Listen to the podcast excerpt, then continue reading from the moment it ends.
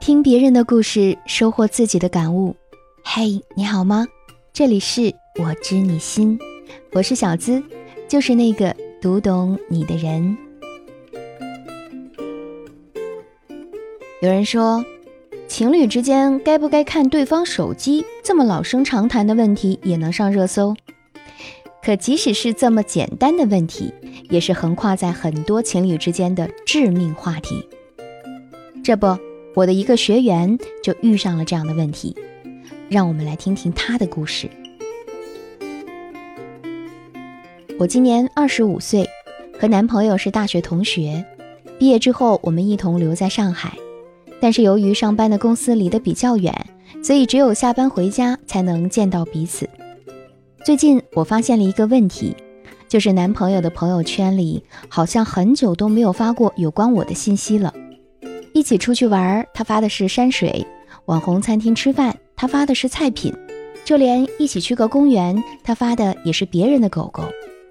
我觉得他好像在刻意隐瞒我的存在，而且只要回家，手机就一直拿在手里，生怕我发现什么似的。有一次，我偷偷在他朋友圈发了张我俩的合影，他看见之后很生气，说我不该动他的私人用品。还和我冷战了两天。他越是这样，我越是觉得他的手机有猫腻，就越想知道他到底有什么东西在隐瞒着我。终于有一次，等到他睡熟了，我用偷看到的密码打开了他的手机，消息栏里我的微信是置顶的，但是没有任何聊天记录，除了我之外，也没有和别的女生聊过，页面很干净。可这异常的干净，反而更让我怀疑。最后，我终于在他的微信好友里看到一个和他用情侣头像的人，备注的是杨阿姨。我翻了一下这人的朋友圈，果然发现是个模样清秀的女生。但我和他之间并不是没有感情了，因为找到证据的那天，我发现我还深爱着他。现在男朋友跟我说，他和那个女生是闹着玩的。而且已经分开了，要我原谅他，我真的不知道该怎么办才好啊。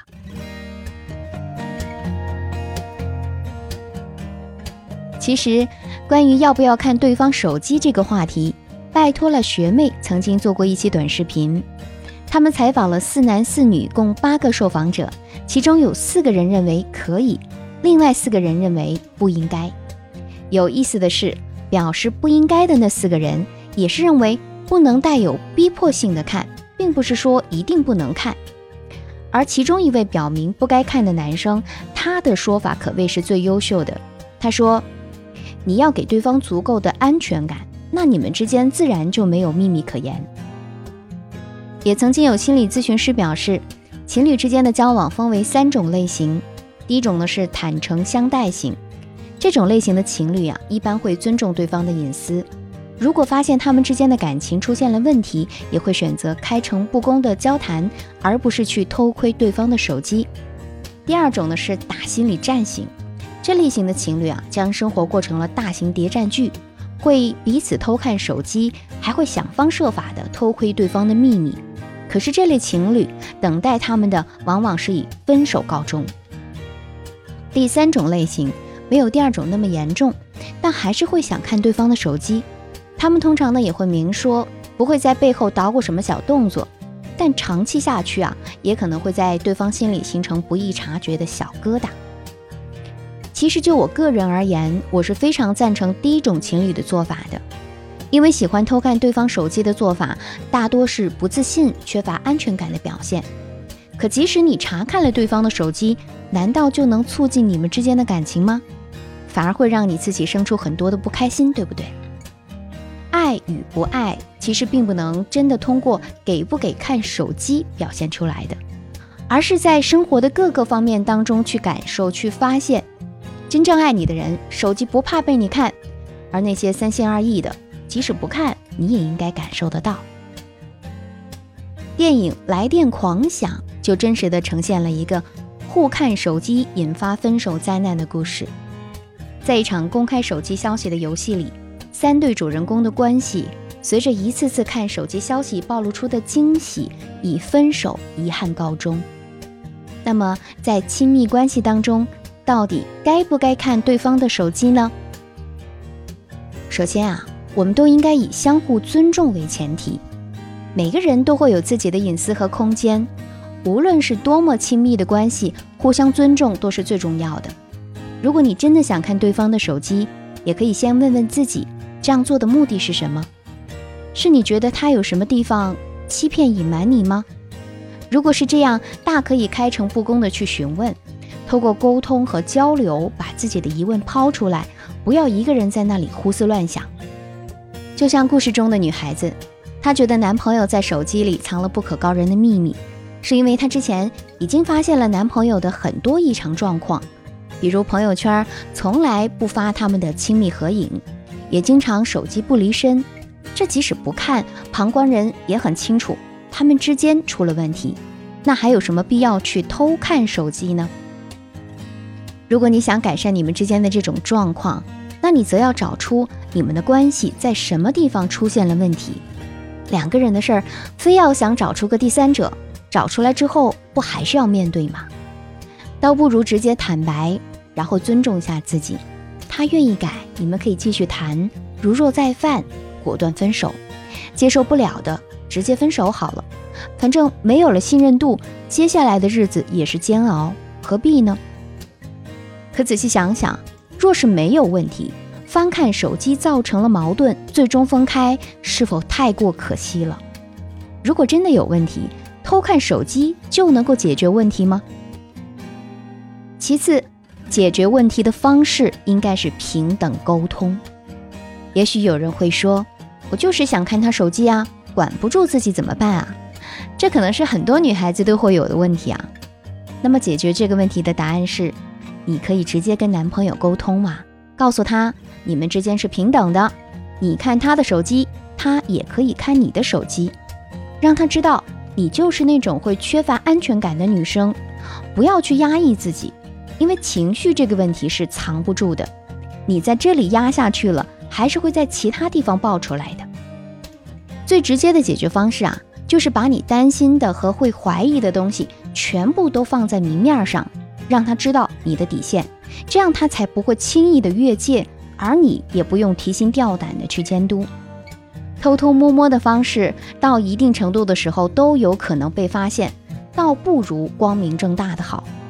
男生和女生都一样，如果你懂得换位思考，善于共情，那么站在平等位置上的沟通才会是最好的交流方式。最后，有罪的本不是手机，而是你们之间的信任度。心理学上有个情绪 A B C 理论，A 是代表突然发生的事件，B 是人的信念，C 代表行为的后果。突发事件 A 并非是引起结果 C 的原因，主导这个结果 C 的其实是我们每个人对这个事情的看法 B。所以看不看手机其实无关紧要，因为这个行为并非是决定你们感情走向终极的因素。起决定作用的其实是你们之间的信任度和对这段感情是否有信心。聪明的女孩子啊，根本不需要刻意的去查看伴侣的手机，又或者说，他们保有看手机的权利，却不轻易的使用。因为真正爱你的人，你看不看他的手机，他都不会做伤害你的事情。但对方如果是个花花公子，那看与不看本质上都一样。而且他还可能想方设法的隐瞒证据，你改变不了他。两个人相处要有最基本的信任，而那些朝三暮四的人总会露出原形。总会有人问我，什么样的爱情才能天长地久？可惜这个问题并没有标准答案。但小资认为，好的爱情肯定是两个人共同去遵守该有的准则。而不是一再去挑战彼此容忍的底线。蔡康永老师说：“每对恋人都有他们自己的规则。”我建议正确的做法是，我们要了解彼此对查看手机的看法，然后找到属于你们的规则和答案。与此同时，也要记住，毁掉爱情的从来都不是手机，而是两颗不再真诚的心。如果你也在爱情婚姻中遇到了解决不了的难题，私信我，给你最暖心的答案，陪伴你一起成长。同时，也欢迎添加我的小助理“恋爱成长全拼”加数字零零八。也非常感谢大家对我知你心节目的支持，也欢迎把我们的节目分享给身边更多的闺蜜和朋友。了解我的最新动态，欢迎你在新浪微博直接搜索“小资我知你心”，是姿态万千的字哦。解密情感烦恼，给你最真切的知心陪伴，最快乐的情感成长。我是小资，就是那个读懂你的人。每周一晚上，我和你不见不散。